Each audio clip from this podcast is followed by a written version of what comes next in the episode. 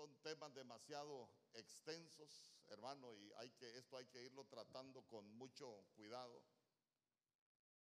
Pero si hay algo que nosotros necesitamos entender es que toda la Biblia habla de nuestro Señor Jesús. Amén. Yo quiero que yo quiero que usted esté claro en eso. Toda la Biblia hablaba del plan del Padre y toda la planificación del Padre se centra en Cristo Jesús, nuestro Señor. Por eso yo he estado enseñando de aquel pasaje de, Juan capítulo 1, verso 45, cuando, salud, cuando Felipe halla a Natanael y le dice, hemos hallado a aquel de quien escribió Moisés en la ley, en los profetas, a Jesús de Nazaret, el hijo de, de José. Yo le he dicho, eso es un claro mensaje para para nosotros que tenemos que aprender a hallar a Jesús en la ley de Moisés, hermano, en los salmos y en los profetas. ¿Por qué? Porque todo habla de, de nuestro Señor Jesús. Em, tanto que, que, se habla en contra de, de, su divinidad. Y hoy sí voy a contestar preguntas. Si tuvieran algunos papelitos ahí, les ruego que, que se los puedan repartir. ¿Por qué? Porque hoy, hermano, eh, solo el Padre, hoy solo el Hijo y, tantas cosas. Entonces para nosotros es importante que tratemos de, de entender mejor lo que la Biblia nos enseña. Cuando nosotros vemos a nuestro Señor Jesús, Él siempre dijo, yo salí del Padre y he venido al mundo. Una de las grandes confusiones, hermano, que se tiene en el mundo cristiano es que cuando se habla de Jesús como hijo, nosotros pensamos que es un hijo, hermano, que eh, así como, como cualquier padre aquí en la tierra, pero de pronto usted se va a dar cuenta que cuando usted busca la palabra hijo que se refiere a nuestro Señor Jesús, es una palabra que se, que, se escribe de su misma genética, como quien dice, de la misma de la misma esencia. ¿Por qué? Porque recuérdese que lo que nosotros conocemos de Dios son manifestaciones. Dígame conmigo son manifestaciones y eso, eso quiero que, que usted lo tenga ahí bien claro, hermano, porque mire, en el libro de los Salmos, capítulo 115, verso 16, yo le voy a leer una versión que se llama Diego Ascunce, es una, es una versión hebrea. Libro de los Salmos, capítulo 115, verso 16. Ahí está, mire. Y dice, el cielo, dice, el cielo yo le voy a poner el cielo. Pero después dice, de los cielos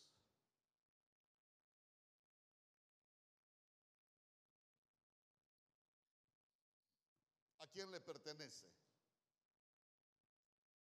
Le pertenece a Yahweh y cuando hablamos de Yahweh estamos hablando de la YHW. Vaya, mancha aquí. YHW. W.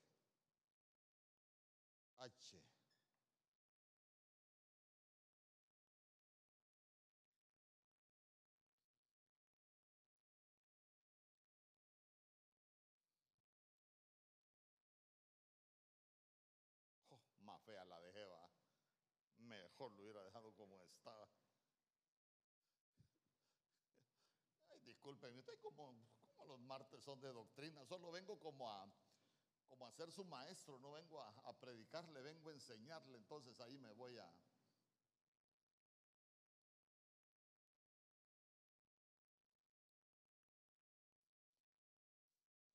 casi casi no se notó que estaba mal borrada la pizarra. Entonces vamos, Y, H, W, H. Entonces cuando, oiga bien, el cielo de los cielos quiere decir que hay un cielo de los cielos que le pertenece al Señor. Y, yo, yo lo enseñé, yo me recuerdo que, que, la Biblia dice que el que puso tinieblas por su escondedero, o sea que cuando hablamos de ese cielo es una dimensión, hermano, que, que está escondida de, de, los hombres, está reservada únicamente para, para el Señor. Entonces hay un cielo que vea usted que esa es la dimensión de, de Dios, donde Dios es luz, donde Dios eh, eh, es la esencia de, de todo, hermanos, donde Dios es y la tierra, la tierra, aquí vamos a poner tierra, la tierra nos la dio a nosotros, amén. Entonces, mire, hay cosas que ahí se las voy a ir, se las voy a ir diciendo. Cuando nosotros vemos el diseño de, el diseño de, de, de Dios, se recuerda que cuando el Señor le dijo, a, le dio el modelo del tabernáculo a Moisés, cuando lo llevaron al monte, ahí en el libro de Éxodo capítulo 24, a Moisés le dan el diseño y se recuerda que el tabernáculo se compone de tres partes, atrio, lugar santo y lugar santísimo. Entonces para nosotros la tierra es el atrio, los cielos son el lugar santo y el cielo donde está el Señor es el lugar, el lugar santísimo. Entonces también se tiene que recordar usted que ahí en, lo que es el atrio estaba la puerta de, acceso al, al atrio. Por eso, es que, por nuestro Señor Jesús dijo, yo soy la puerta, porque nosotros no podemos llegar al lugar santísimo si no hemos entrado por, por la puerta del atrio. Amén. Y no podemos llegar al lugar santo si tampoco hemos pasado por el altar. porque yo le digo, la, la tierra es el altar del cosmos. ¿Por qué? Porque la Biblia dice que Cristo traspasó los cielos para venir aquí a la tierra. Es más, en Filipenses capítulo 2, del verso 6 en adelante, usted va a encontrar algo que para nosotros se conoce como la kenosis de Cristo. La kenosis de Cristo es que Él se despoja de sus atributos divinos para venir aquí a la tierra. Primero en forma de siervo, después en forma de hombre y en forma de hombre fue a morir a la cruz. Amén.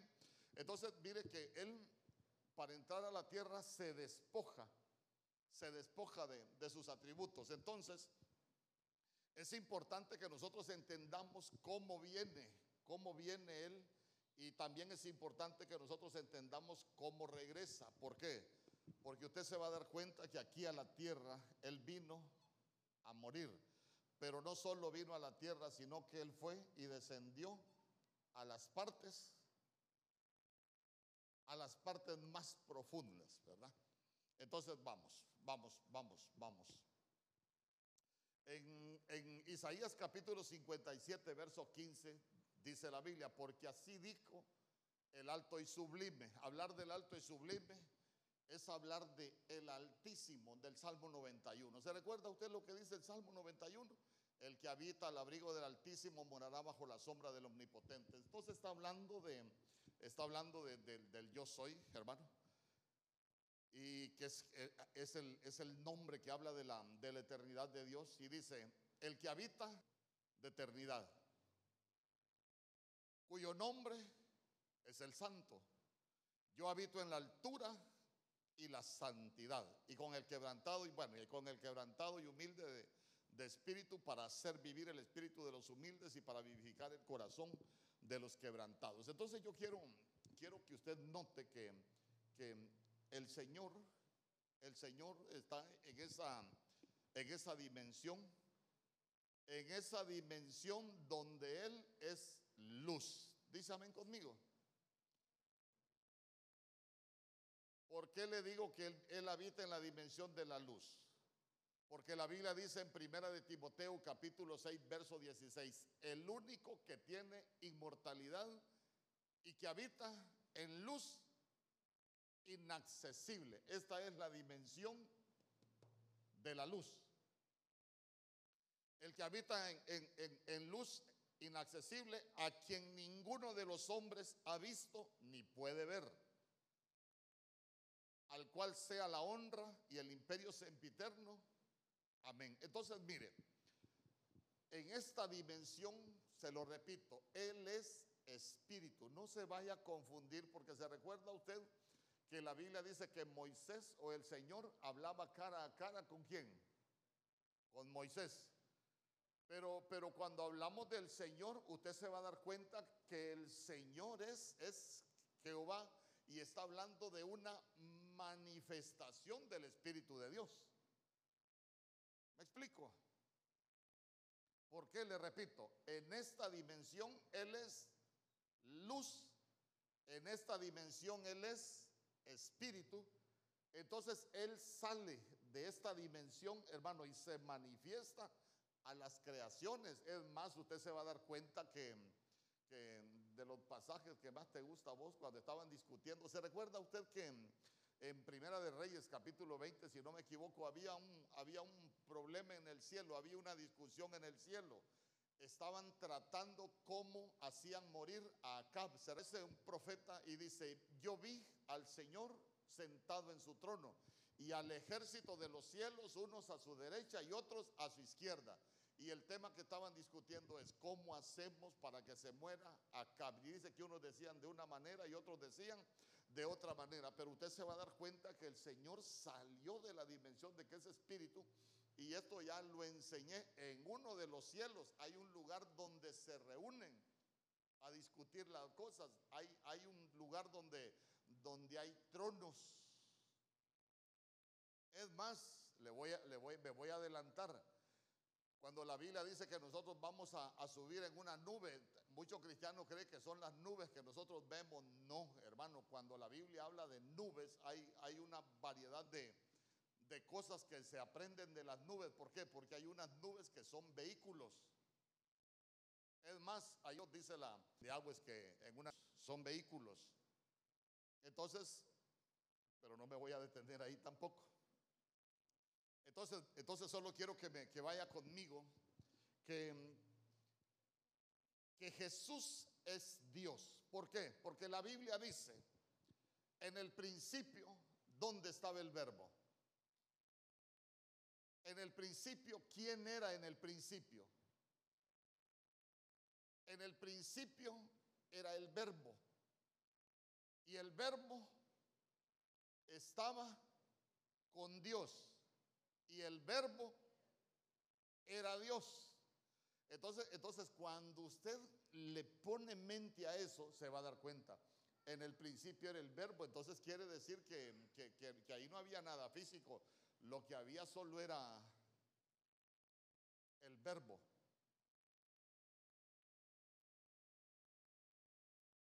Y entonces, vean ustedes de dónde viene nuestro Señor Jesús. Por eso, por eso recuérdese, grande es el misterio de la piedad. Dios hecho carne. Entonces, es importante que nosotros entendamos cómo sale Él, cómo sale Él de esa, de esa dimensión y cómo regresa. En Hebreos capítulo 4, verso 14, la Biblia dice,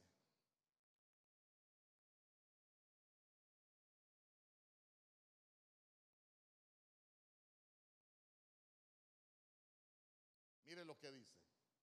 Por tanto, teniendo un gran sumo sacerdote que traspasó, ¿qué dice? Traspasó los cielos. Y si traspasó los cielos, ¿de dónde venía él? ¿Ah? Del cielo. Puesto a Juan capítulo 1. ¿Se recuerda? ¿Por qué? Porque venía de la dimensión de la luz. Hermano, no, mire, cuando nosotros cuando nosotros eh, hablamos de, María, cómo, cómo, el Señor entra a la dimensión tierra, tantas cosas que se han querido enseñar de, María, pero al final usted se va a dar cuenta que, que es más profundo de lo que nosotros nos podemos imaginar. Entonces, ay hermano, Él traspasa los cielos. Jesús, el Hijo de Dios. Entonces, vaya, vamos, vamos rapidito. Yo le, expliqué la vez pasada, yo creo que ya con esto es suficiente, yo le expliqué la vez pasada que para nosotros es importante que entendamos cómo entró, cómo vino nuestro Señor Jesús a la tierra, pero para nosotros es importante que entendamos también cómo regresó al cielo.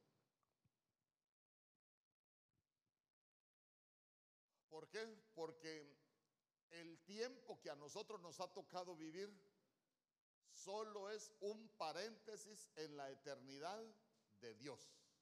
Amén. El hombre en el huerto el hombre en el huerto era una dimensión que había sido establecido por Dios para vivir una eternidad. La eternidad del huerto se interrumpió cuando la serpiente lo contamina y el huerto se cierra. Entonces mire usted que dentro del huerto lo que habían quedado eran vivientes, pero, dentro, pero fuera del huerto ya la mujer deja de dar luz a vivientes y comenzó a dar vida a vivos.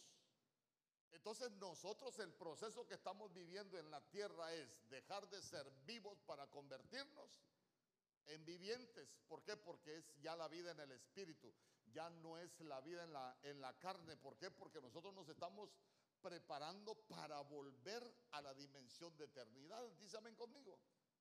Por eso es que la Biblia dice que el Señor puso eternidad en, en nuestros corazones. Entonces vamos, ¿cómo vino nuestro Señor Jesús?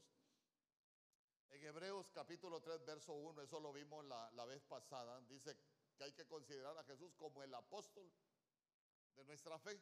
Entonces nuestro Señor Jesús vino como apóstol porque para que usted sepa, cuando se habla de la palabra apóstol, eh, sabe usted que ese es un término que se utilizaba, por ejemplo, cuando, escuche bien, escúcheme con oídos circuncidados lo que le voy a decir, cuando cuando se colonizaba un país, por ejemplo, Roma, que era uno de los, de los imperios, todo el que llegaba a colonizar un país le daban el título de apostolos, de apóstol. ¿Por qué? Porque el apóstol lo que traía era la cultura de Roma para implantarla en el territorio que ellos conquistaban. Amén. Entonces, cuando se habla de, cuando se habla de, de, de, considerar a nuestro Señor Jesús como el apóstol de nuestra fe, hermano, es que Él trajo una cultura. ¿Qué cultura trajo Él para enseñarla, para enseñarla a nosotros? Trajo la cultura del reino, vino a enseñar la cultura del reino. Por eso Él dijo, la doctrina que yo traigo no es mía. ¿Por qué? Porque Él vino a hablar del reino. Él siempre dijo, el reino de los cielos se ha acercado. ¿Por qué? Porque vino a cambiarnos la cultura, la cultura de la tierra por la cultura del reino. Dísame conmigo. Por lo menos, por lo menos quiero irme, quiero irme explicando y, y no quiero ir tan rápido. A la tierra penal es temporal. Aquí le voy a ir anotando algunas cosas. Apóstol.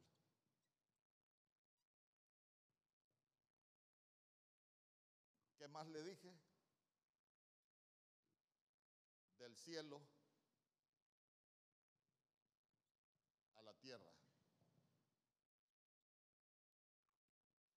Nuestro Señor Jesús, el ministerio terrenal es temporal.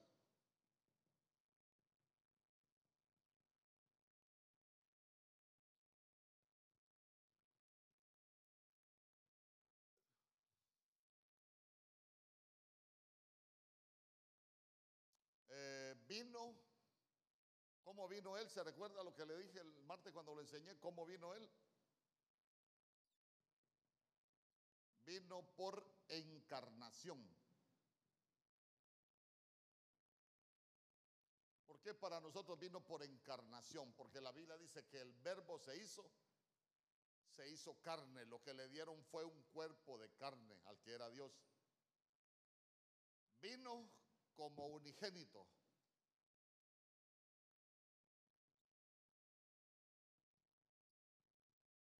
Recuerda que la Biblia dice que Él es el unigénito del Padre. En Juan capítulo 3, verso 16, la Biblia dice, porque de tal manera amó Dios al mundo que dio a su Hijo unigénito para que todo aquel que en Él crea no se pierda, mas tenga vida eterna. Pero bueno, de ahí ya vamos a ver cómo regresa. También cuando Él viene del cielo a la tierra, vino a salvar. ¿Se recuerda que él dijo, yo no vine a condenar al mundo, yo vine, ¿a qué dijo? A salvar al mundo. Vino como cordero. Vino como cordero. Con un nombre.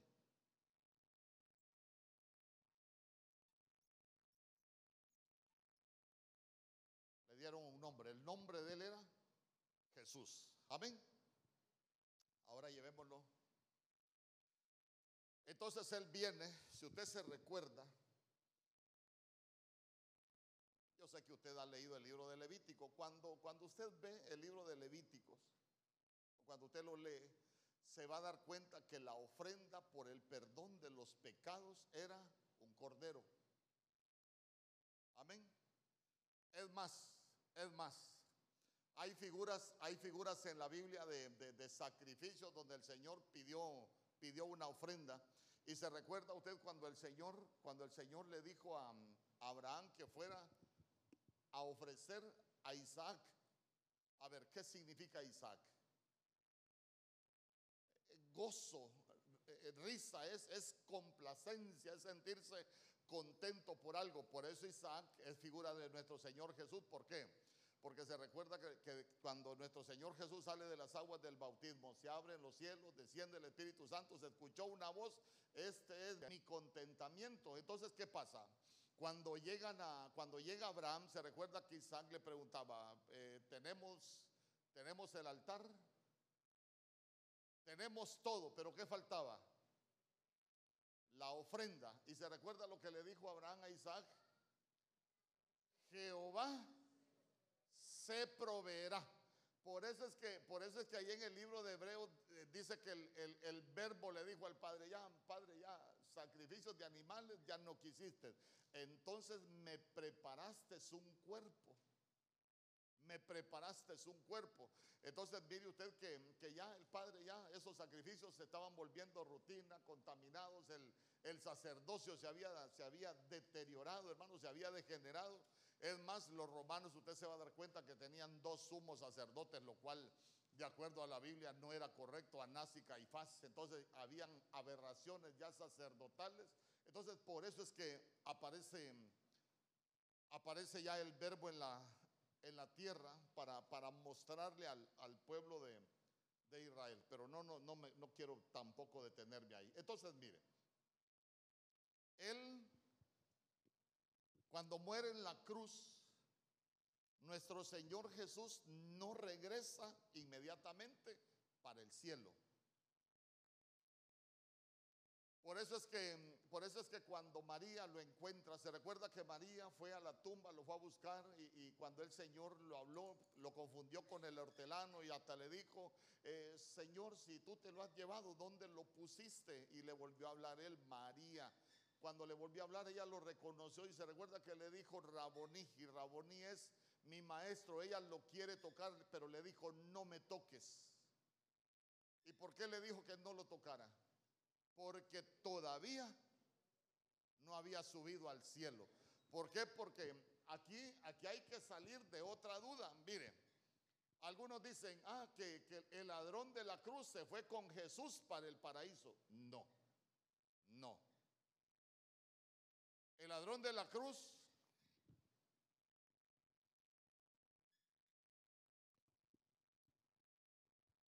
acuérdate de mí cuando vengas en tu reino.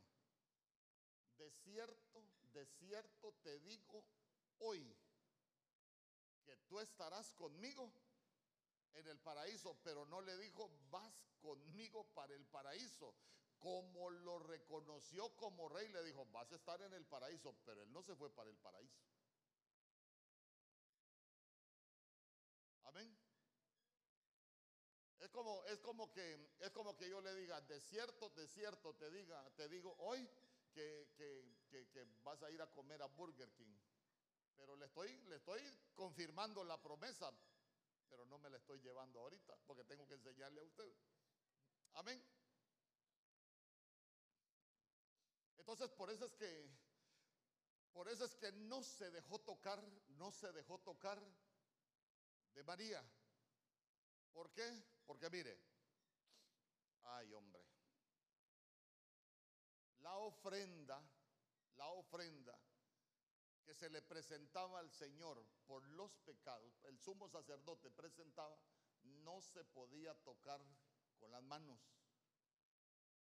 no se podía tocar con las manos, pero bueno, esa es otra cosa. Entonces, mire, de la cruz él dice que va y descendió a, dónde? A las partes más profundas de la tierra. y dice que fue y predicó a los espíritus encarcelados. Entonces él viene, él viene, predica, hermano, a los espíritus encarcelados. Eh, pero vea usted que ahí estaba cumpliendo la profecía que está en Zacarías capítulo 4 cuando dice, no es este un tizón arrebatado del infierno, ¿por qué? Porque los que íbamos para el infierno éramos nosotros, pero Él nos sustituyó. No fue y nos sustituyó también en el infierno. E, entonces Él fue a cumplir todo el recorrido que nosotros tendríamos que llevar. Por eso es que Él tuvo que descender. Va también y predica a, los espíritus que estaban allá encarcelados. Dice, a los que no habían creído. Es como quien dice, miren, eh, de, lo que estaba hablando, de lo que estaba hablando allá aquel en el diluvio, yo, yo era, yo era el diluvio de agua. Entonces lo que iba a venir, mire, esto era, eh, a eso fue él, a predicarles, a decirle que todo el plan de restauración era de acuerdo a, lo que el Padre había establecido con, con él. Entonces, después de que él sube, ahí sí ya viene y se le presenta a los apóstoles. ¿Se recuerda cuando ellos estaban reunidos qué fue lo primero que él dijo resucitado? ¿Ah? Paz a vosotros. Cuando él les dijo paz a vosotros, mire, cuando, cuando, cuando se presentaban ofrendas en, el, el Antiguo Testamento por el perdón de los pecados, se presentaban en el atrio. Después el sumo sacerdote iba al lugar santísimo y el Señor le hablaba y el Señor, el Señor, hermano, cuando las ofrendas eran recibidas de parte de Dios, el sumo sacerdote salía y el pueblo aquí estaba en el atrio y les decía, paz a vosotros. Lo que les estaba diciendo es, la ofrenda que se presentó por el pecado fue aceptada y sus pecados han sido perdonados. Entonces cuando nuestro Señor Jesús se les presenta a los apóstoles y les dijo, paz a vosotros, lo que le estaba diciendo es, ¿saben qué?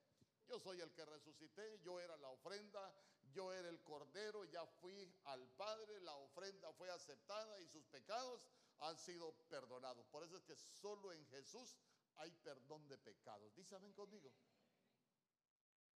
Entonces, mire, todo era representación. Apréndase ahí el libro de, de Levítico. Yo le digo a mi esposa, cuando uno empieza a leerlo, ni sentido le haya, pero cuando lo ve entendiendo, usted se va a dar cuenta que es bien bonito todo lo que todo lo que enseña. Entonces, mire usted que, que la tierra se convirtió en el altar del cosmos.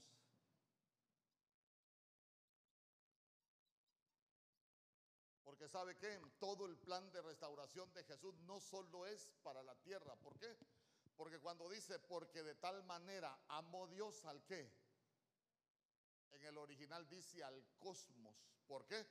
porque también dice que todas las cosas fueron creadas por Él, por medio de Él y para Él. Todas las cosas. Por eso es que la Biblia dice toda la creación entera, aún Jiménez no habla solo de, no solo habla de nosotros, ni solo habla de la creación de la tierra, está hablando de todas las creaciones. Hermano, entonces vamos. ¿Cómo regresa nuestro Señor Jesús? Al cielo en este viaje de regreso, regresa como sumo sacerdote.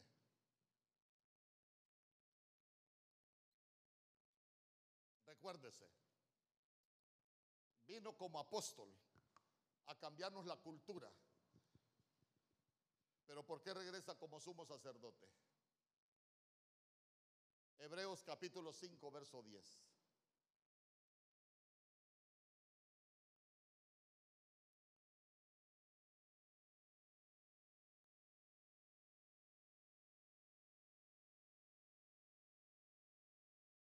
Mire lo que dice.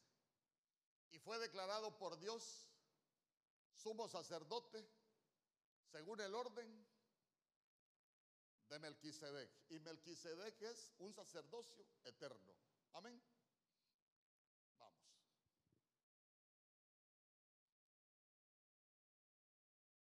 Juan capítulo 13, verso 36.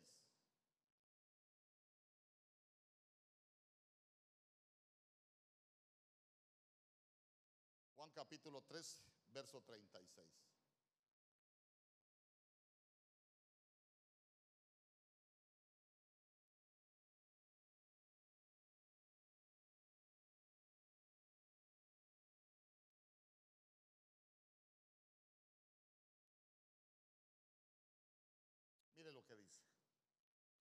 Dijo Simón Pedro, Señor, ¿a dónde vas? Jesús le respondió, a donde yo voy, no me puedes seguir ahora, mas me seguirás después. ¿Para dónde iba él? ¿Ah? No, no, aquí ya no. Aquí ya no. Aquí, aquí ya no, aquí ya no iba para el infierno. A ver, lean bien.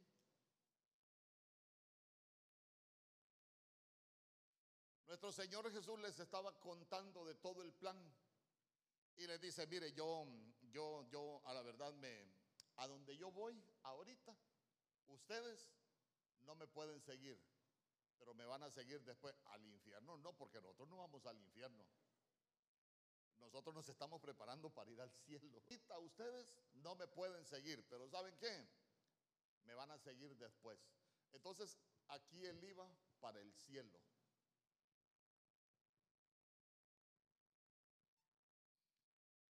Es que como usted es buen lector, cuando sigue leyendo Juan capítulo 14 se va a dar cuenta que él dice, mire, yo tengo, se lo voy a parafrasear, mire, yo tengo que hacer un viaje obligatorio, yo tengo que ir a la casa de mi padre. ¿Y saben qué? En la casa de mi padre hay muchas moradas, pero yo tengo que subir a prepararles morada. Por eso es que en ese momento nosotros no podíamos ir. ¿Por qué? Porque él tuvo que ir a hacer el trabajo primero para que después nosotros podamos ir. Cuando entre la plenitud de los gentiles, la iglesia se va arrebatada. Amén. ¿Por qué? Porque, porque en eso anda, en eso anda. Y ese es el tiempo después cuando nosotros lo vamos a, a seguir. Porque camino al cielo vamos. Romanos capítulo 8, verso 20.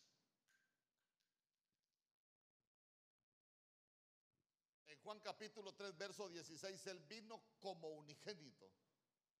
Pero mire lo que dice Romanos capítulo 8, verso 29.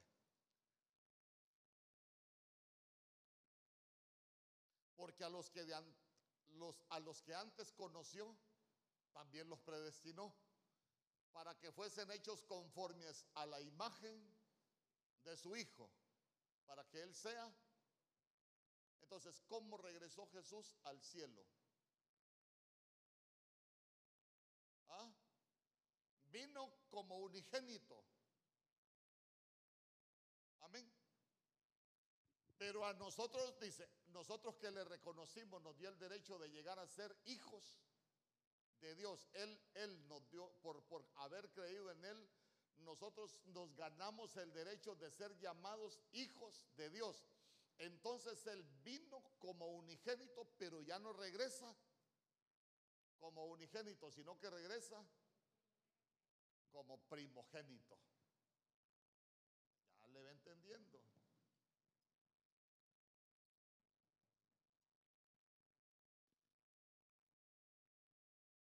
Y él dice que él ya no se avergüenza de llamarnos hermanos. Hebreos capítulo 6, verso 20.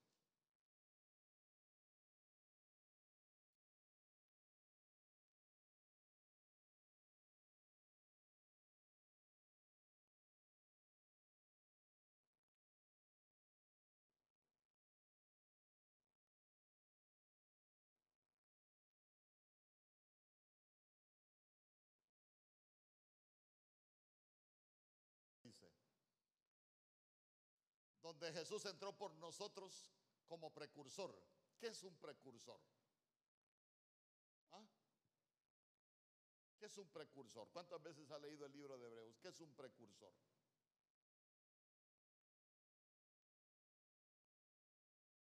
¿Mm? yo enseñé de los precursores. Ya se le olvidó.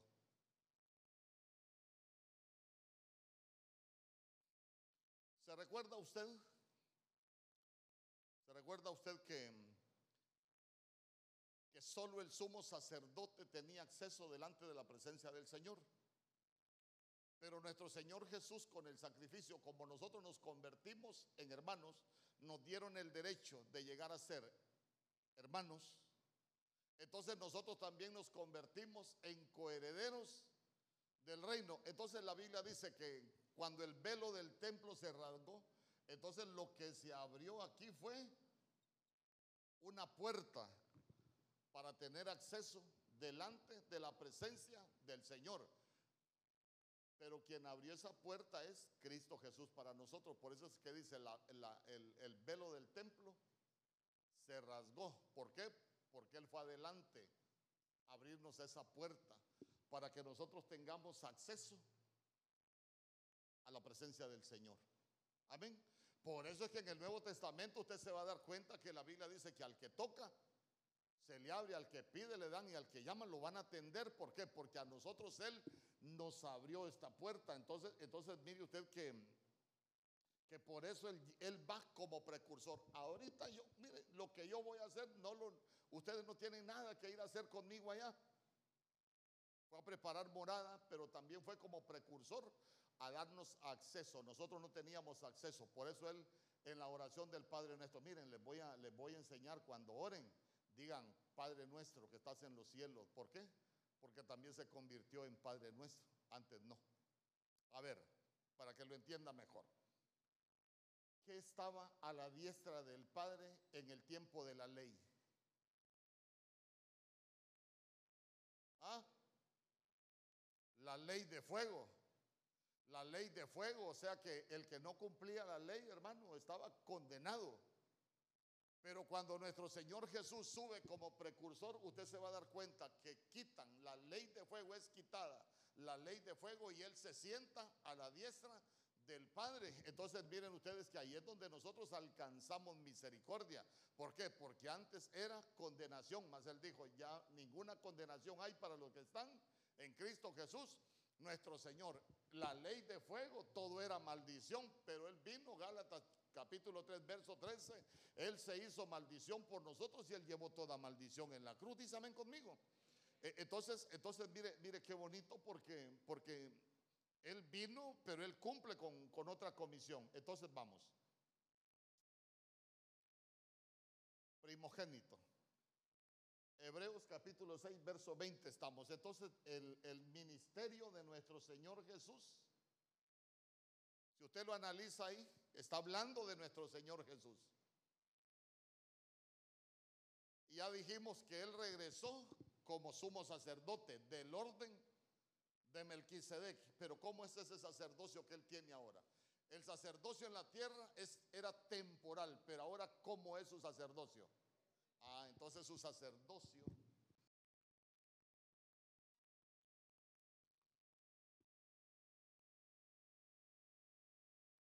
sacerdocio eterno. Vino por encarnación. ¿Cómo regresa? ¿Cómo regresa al cielo nuestro Señor Jesús? Romanos capítulo 8, verso 34.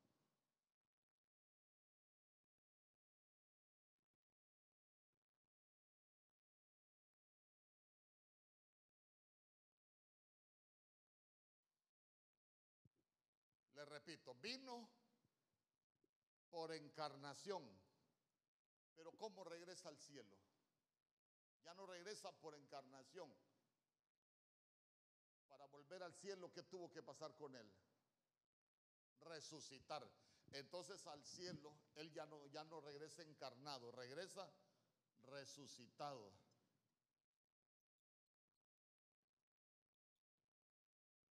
Cuando hablamos, mire, para que no, para, para que, mire, hay tantas cosas que tendría que explicarle, pero cuando hablamos del sacerdocio eterno, usted tiene que leer todo lo referente al sacerdocio de Melquisedec. Se recuerda que Melquisedec fue el sumo sacerdote que se le apareció a Abraham en el valle de Salem, el valle del rey, y le dio pan, vino y lo bendijo. Y usted se va a dar cuenta que eso es lo que hizo nuestro Señor Jesús. A nosotros nos dejó el pan, el vino y la, y la bendición porque Él llevó nuestras maldiciones. Amén.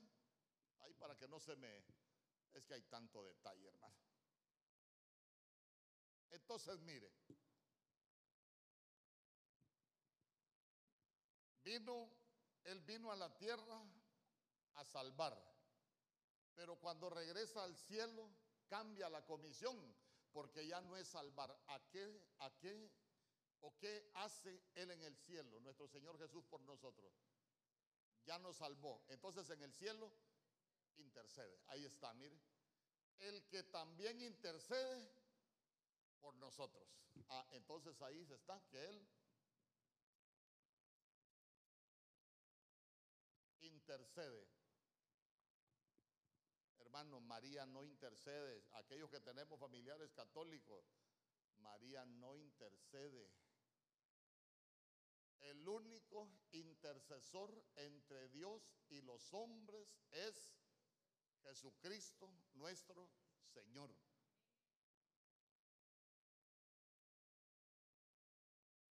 Cuando María en las bodas de Caná dijo no tienen vino, él dijo que su hora no había llegado. ¿Y qué, qué tienes que ver conmigo, mujer? Le dijo. Como quien dice, Jesús no tiene vino, a mí qué me importa, le dijo. En el original. Jesús no tiene vino, a mí qué me importa, le dijo. Para que usted entienda, una cosa es Jesús y otra cosa es, espiritualmente hablando, Jesucristo. Porque Jesús fue el del ministerio terrenal. Pero Jesús el ungido es después de que sale del Jordán. Jesucristo cuando se abrieron los cielos y Él regresa al cielo.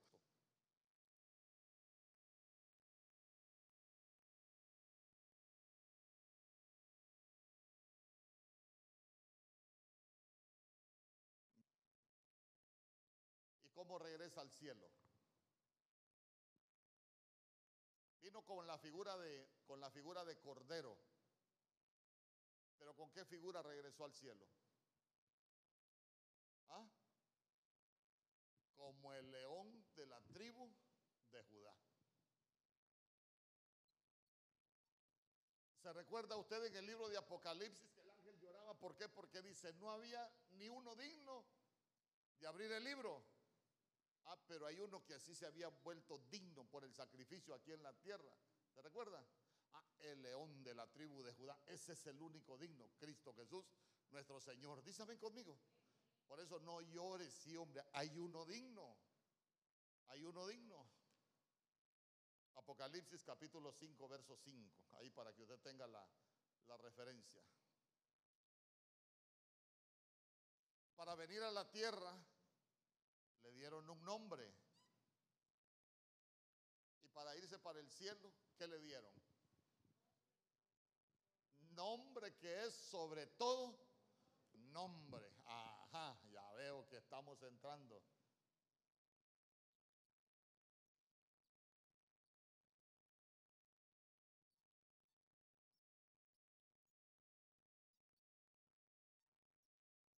Nombre que es sobre todo nombre. Y mire, mire qué bonito. ¿Por qué le dieron ese nombre? Porque cuando Él viene, cuando Él viene con un nombre, Jesús, Él vino, Jesús es Salvador. Pero el nombre que es sobre todo nombre es porque Él, en ese nombre, es que nosotros somos más que victoriosos. ¿Por qué? Porque dice que en el nombre de Jesús se doblará toda rodilla de los que están en los cielos, en la tierra y los debajo de la tierra. Y toda lengua confesará que Jesucristo es el Señor. Amén.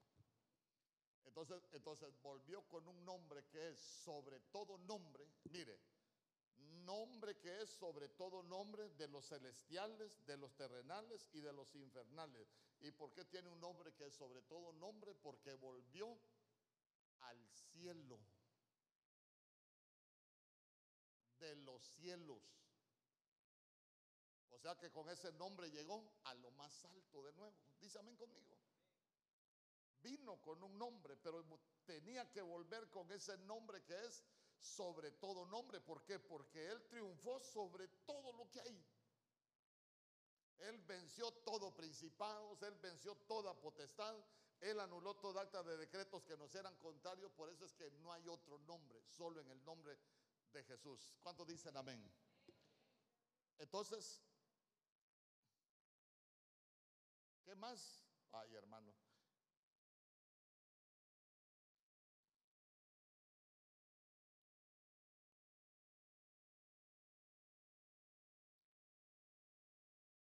Ya no me quiero meter algo más aquí porque si no, no nos vamos. Ya tenemos una hora de todas maneras. Entonces, mire, ahí lo voy a dejar. Ahí lo voy a dejar. Solo quiero, solo quiero que, nosotros nos demos cuenta que, que la gente dice tantas cosas, pero al final, cuando nosotros entendemos lo que, lo que la Biblia nos enseña, usted se va a dar cuenta que tenemos a un Jesús del cielo a la tierra, pero tenemos a un Jesucristo que va de la tierra para el cielo. Entonces, sencillo, ¿dónde comenzaron las rebeliones? Las rebeliones comenzaron en el cielo.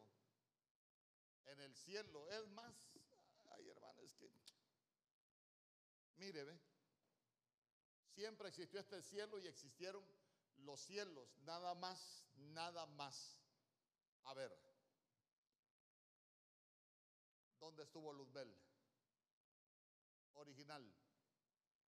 Luzbel, Lucifer, que se convirtió en Satanás. ¿Dónde estuvo originalmente? Como Luzbel estuvo en el huerto. Dice que, dice que era el sello de la perfección. Vaya, busquémoslo. Ábrase alguien ahí, Isaías capítulo 14 y otro, y otro que abra Ezequiel 28.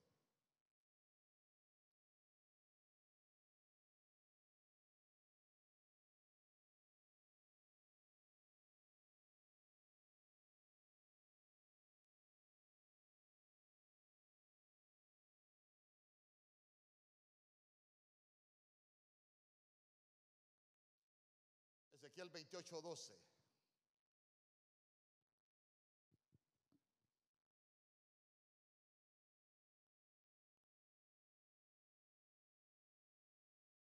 Hijo de hombre, levanta endecha sobre el rey, el rey de Tiro. Día conmigo el rey de Tiro. Tiro lo que significa son piedras. ¿Y nosotros qué somos? Somos piedras. Levanta endecha sobre el rey de Tiro y dile, así ha dicho Jehová el Señor, tú eras el sello de la perfección. Mire qué bonito. Lleno de sabiduría y acabado de hermosura. Verso, verso 13. ¿Dónde estuvo él? En Edén, en el huerto de Dios, estuviste. De toda piedra preciosa era tu vestidura de cornerina, topacio, jaspe, crisólito, berilo, iónice, de zafiro, carbunclo, esmeralda y oro. Los primores de tus tamboriles y flautas estuvieron preparados para ti en el día de tu creación. Cuando ese ser fue creado, hubo música, hubo fiesta. Ya se dio cuenta que, que, fue puesto en Edén, en el huerto. Pero ese no es el huerto que nosotros conocemos donde fue puesta la creación humana. Ahí está hablando de, de, de, un huerto en el cielo donde fue puesta la creación angelical. Entonces vamos, solo se los voy a leer. Mire lo que dice verso 14. Póngame el verso 14. Tú querubín grande protector, yo te puse en el santo monte de Dios. ¿Dónde lo pusieron a él? La mera argolla estaba. En el santo monte de Dios. Allí estuviste en medio de las piedras de fuego, te, te paseabas. Eh, verso 15.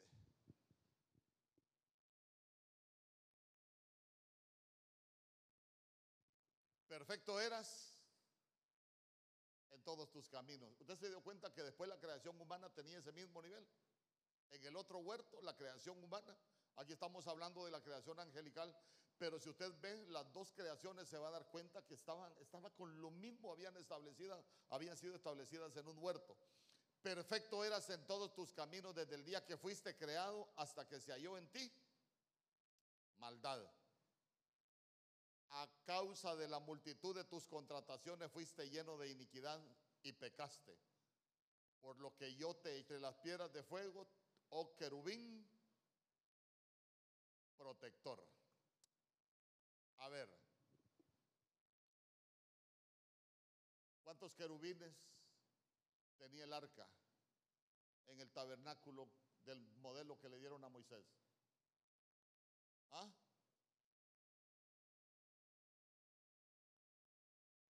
¿Cuántos querubines hay? Dos. Porque hay un querubín protector que se corrompió. Escuche bien. En el arca solo quedaron dos, porque, porque mire, hay un querubín protector que se corrompió. Por eso dice,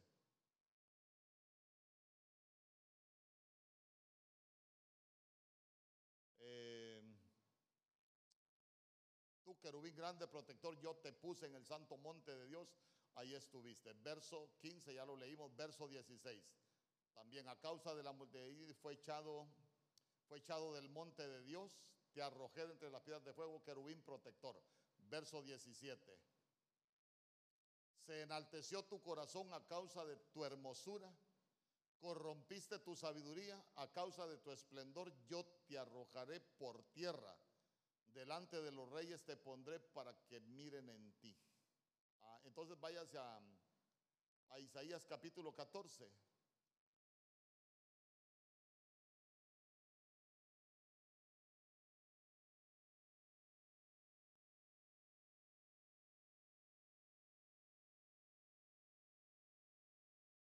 Ahí se va a dar cuenta. Dice, ¿cómo caíste del cielo? ¿A quién habían echado del cielo? Al querubín protector. Por eso es que el Salmo 119, 160, la suma de tu palabra es verdad. Usted se va a dar cuenta que allá está hablando de lo mismo, pero ya aquí con otra información dice, ¿cómo caíste del cielo, oh lucero, hijo de la mañana? Cortado fuiste por tierra tú que debilitabas a las naciones. Tú que decías en tu corazón, subiré al cielo en lo alto junto a las estrellas de Dios, levantaré mi trono y en el monte del testimonio me sentaré a los lados del norte. Seré semejante al Altísimo. Mas tú derribado eres hasta el Seol a los lados del abismo. Se lo volaron al abismo, entonces, entonces voy, voy. Mire, vámonos desde que comenzamos a leer. ¿Cómo caíste del cielo, oh lucero? De la mañana. Pero ya se dio cuenta que el lucero de la mañana en ese tiempo era Luzbel, pero se corrompió. Y del cielo el Señor mandó otro lucero de la mañana. Cristo Jesús, nuestro Señor. Por eso el diablo conoce la dimensión de la luz. Por eso es que, por eso es que la Biblia dice que Satanás se disfraza como qué? Como mensajero de luz, como ángel de luz. Por eso cuando Juan está presentando a nuestro Señor Jesús, ah, la luz verdadera.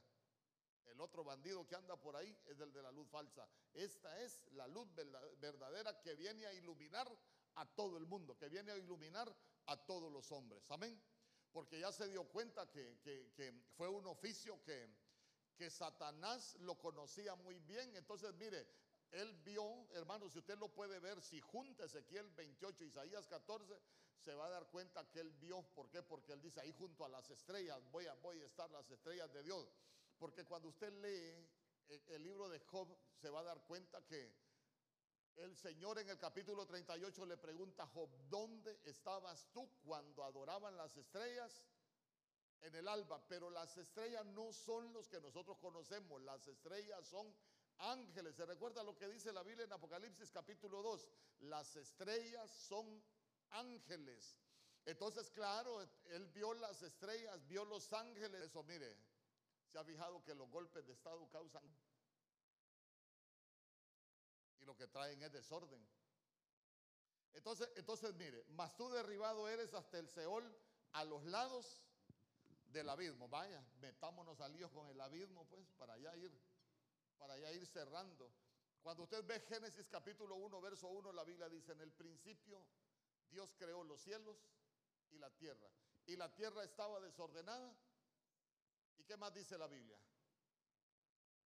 Supongo que el verso 2 sí se lo sabe bien. ¿Qué había sobre la faz del abismo? Aquí había, ¿qué había acá? Ya habían tinieblas. ¿Y por qué ya existía el abismo acá? Porque el abismo fue inaugurado con las creaciones angelicales que se corrompieron.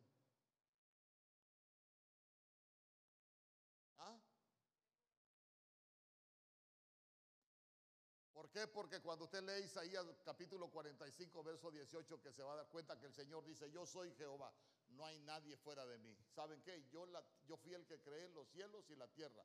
Y la tierra yo no la creé desordenada ni vacía. Dice que Él la creó para ser habitada. ¿Y por qué en el verso 2 estaba desordenada y vacía? Porque ya había habido juicio. Y usted se va a dar cuenta que habían aguas de arriba y habían aguas de abajo ya había habido un diluvio. Es más, ¿cuál fue el pacto de Dios con Noé? Con agua ya no voy a destruir la tierra. Amén. No, no lo quiero convencer, solo quiero que, que entendamos lo que la Biblia dice. Entonces ya se dio cuenta que el abismo, hermano, en el principio crea Dios los cielos y la tierra. Hay una rebelión en el cielo y ya estaba inaugurado el abismo en Génesis capítulo 1, verso 2. Ya habían presos. Por eso, por eso mire, como ya búsquese Joel capítulo 2.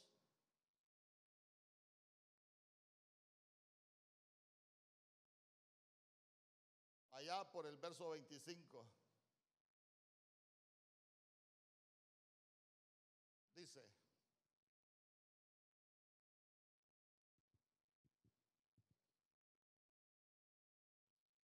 Restituiré los años que se comió la oruga, el saltón, el reventón, el revoltón y la langosta. Diga conmigo la langosta. Pero ¿qué dice después? ¿De quién era? ¿De quién era parte? ¿De qué ejército era parte la langosta? ¿Del ejército? de Dios. Váyase a Apocalipsis 9 ahora. Guarde, guárdese eso. Dice el Señor, yo les voy a restituir los años que se comió la oruga, el saltón, el revoltón y la langosta. Mi gran ejército que yo envié contra vosotros.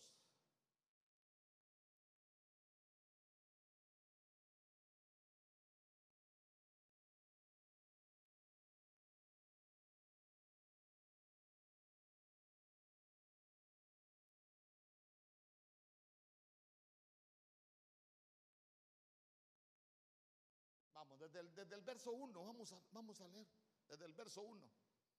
Dice, y el quinto ángel tocó la trompeta y vi una estrella. ¿Qué es una estrella?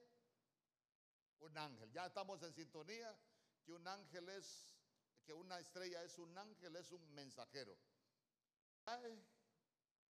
Es tiniebla. Vi una del abismo, verso 2 y abrió el pozo del abismo y subió humo del pozo como humo de un gran horno y se oscureció el sol y el aire por el humo del pozo. Mire, se ha fijado que, que, que, cómo tiene revelación el mundo. ¿Cómo le llaman a las cárceles de donde están los más peligrosos? El pozo. Verso 3. Y del humo, sal, ¿qué salieron ahí? ¿Y de dónde vienen saliendo esas langostas? Del abismo, vienen saliendo del pozo. Pero allá en, pero allá en Joel 2.25 el Señor dice, mi gran ejército. Las langostas son parte del ejército de Dios, pero que ¿por qué estas vienen saliendo del abismo? Porque es, la parte del, es, una, es una de las partes de las creaciones angelicales que se corrompieron y fueron encarceladas en el abismo. Amén. Amén. Hasta Ahí termino yo. Para que usted vea cómo es el movimiento de, de los cielos.